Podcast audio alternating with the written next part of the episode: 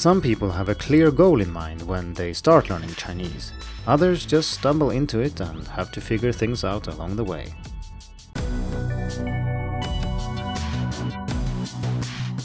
Hello and welcome to the Hacking Chinese podcast.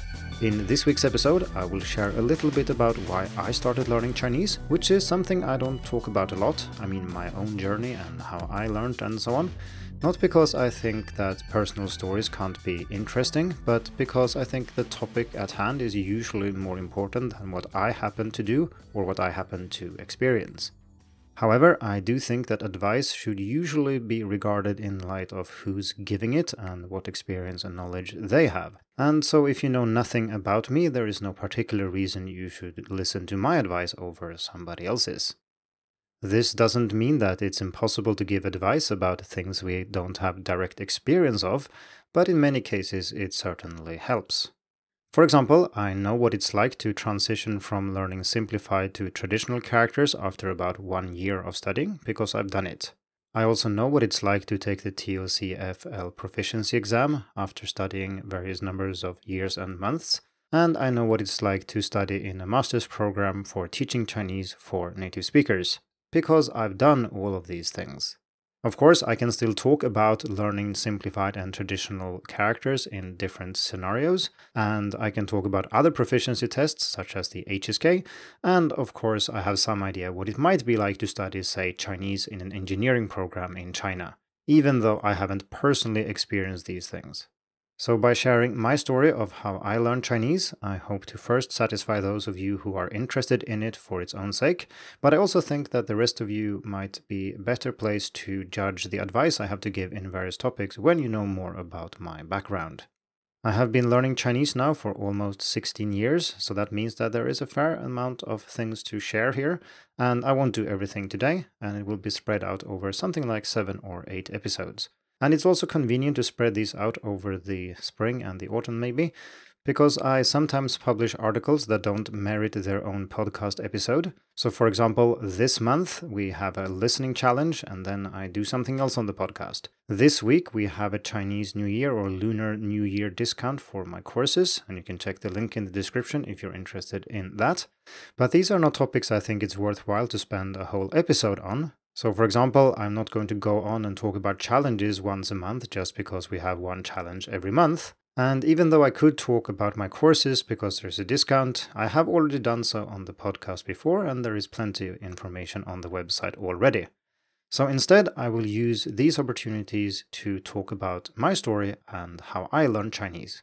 And in this first part of this series, I will talk about why I started learning Chinese in the first place. Like I said in the introduction, there are many reasons for learning Chinese, and some people are very clear about this when they start learning, and others don't really know. They might have a vague interest in Chinese or Chinese culture or something else, but they don't really know what they want to achieve or what their long term goals are. Or they might not even be interested in the long term, they just want to learn some Chinese to see what it's like.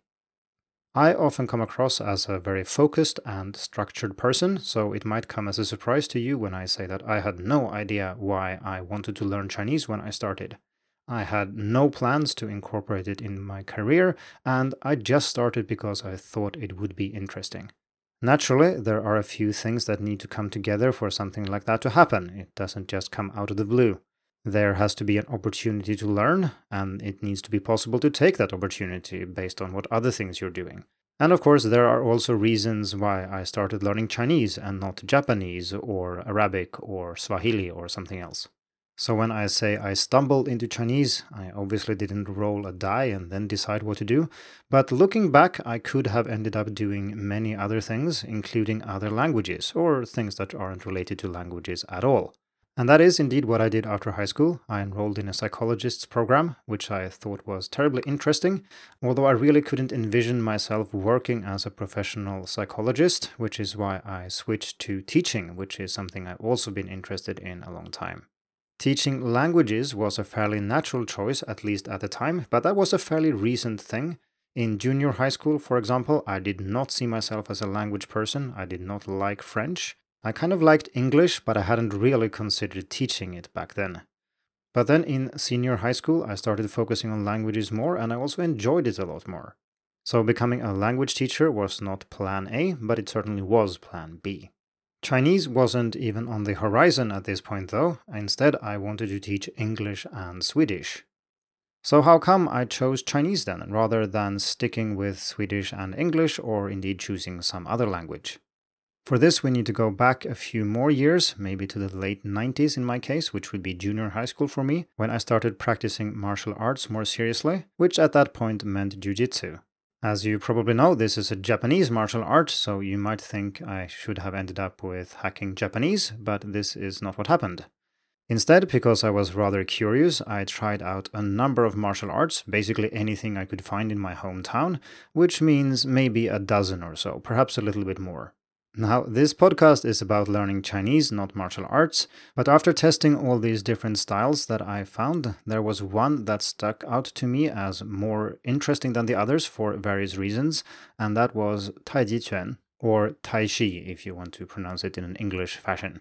The style I found was very appealing to me because it seemed to contain everything. And with everything, I mean smooth and flowing hand form along with weapon forms, full contact fighting, self defense, and a lot of things in between. More importantly, for the purpose of this podcast episode, though, it also had a kind of philosophical depth that I had not seen in the other styles that I practiced. And this is probably not because the other styles lacked this depth. So, for example, many martial arts from Japan have links to Zen Buddhism, for example, but the link from Tai Chi to Taoism is extremely short, and there is a lot of Taoism incorporated into Tai Chi Chuan. And indeed, you can see it as Taoist philosophy converted into uh, martial art. So, this might have been present in other styles that I practice. It was just that the way it was practiced when I did it, it was more a sport or it was more just a martial art, nothing beyond that. But in Tai Chi Chuan, I felt that there was a depth that I wanted to explore. And this is also, of course, how I got into the Chinese language, although that took a few years. So, from around the year 2000, I practiced Tai Chi Chuan. I read up on Chinese philosophy, on Taoism. I read translations of Tao Te Ching and so on.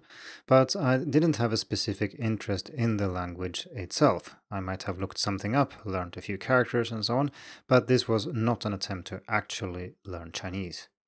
This came in 2007 and more or less by chance. And this is a good example of how very small choices and very small things can really influence one's life quite a lot. I happen to have a few friends who also practiced martial arts, and they were learning Japanese at university. And then they learned that the program they were taking were opening up for Chinese as well. It had only been available for Japanese and some other languages. And they told me, hey, Ola, you know, this program we're taking, it's also available for Chinese now. So you can study Chinese for one year so it's mostly language, some culture, some history, and so on, but mostly intensive language studies for one year. And I thought, yeah, that sounds interesting. I mean, why not? I had at that time studied a year of psychology and two years in a teacher's program. So if I were to take a break, this was a pretty good opportunity to do so. And of course, I had been interested in the culture and philosophy and so on for a while. And so why not also try learning the language and see what it's like? And that was my goal. I wanted to study for a year and see what it was like. I had no plans of learning Chinese long term. I didn't intend to become fluent or work with Chinese or anything like that. I still intended very much to go back to the teacher's education and focus on English and Swedish. Now, you know that's not how the story ends because I'm here 16 years later recording this podcast episode, but I really was one of those students who start learning Chinese for no very good reason, without a specific goal in mind. It actually took at least two years of studying before I even decided to make Chinese part of my university degree, and up until that point, it was just something I did because I found it interesting. Of course, I'm lucky because I got several scholarships and I also live in Sweden where the education system allows me to do these things without ruining me financially or indeed costing me anything beyond the time itself. So there you have it. It's a chain of fairly unlikely events that brought me here, and of course, this is just the beginning of the chain. There are more unlikely things happening further down the road, but those I will save for future parts in this series. First, I started with martial arts, and then this happened to lead to Tai Chi Chuan. And who knows if this specific style of Tai Chi Chuan hadn't been available right when I was interested in trying things out, my interest in Chinese culture and Chinese philosophy would not have been kindled, or at least not then and there and in that way. And if my friends hadn't also practiced martial arts and then also studied Japanese and happened to notice that this program was available in Chinese, I would never have known about it. I didn't keep track of these things. I did not look for language programs in Chinese. Or indeed, if the program simply had started two years later or somewhere else in Sweden. I wouldn't have looked that up, I wouldn't have sought out these opportunities, and they wouldn't have come to me. But they did, and I took them, and that's why I'm here now. In the next part of this series, I will talk about my first year of learning Chinese in Sweden, which was an intensive course, but still very much of the traditional kind meaning that I learned a lot of words, grammar, characters, and so on, but I didn't really learn to use the language that much, and it was far from an immersion experience. So stay tuned for that. And in the meantime, it would be interesting to hear why you started learning Chinese. I presume that most listeners are already learning Chinese, or maybe there are some who are considering starting. But in any case, if you are willing to share your story about how you started learning Chinese, head over to the article on Hacking Chinese, and there's a link in the description as usual, and share your story. Thank you for tuning in to the Hacking Chinese podcast. If you like this episode, please share it. More information and inspiration about learning and teaching Chinese can be found at hackingchinese.com. See you in the next episode, and until then, good luck with your studies.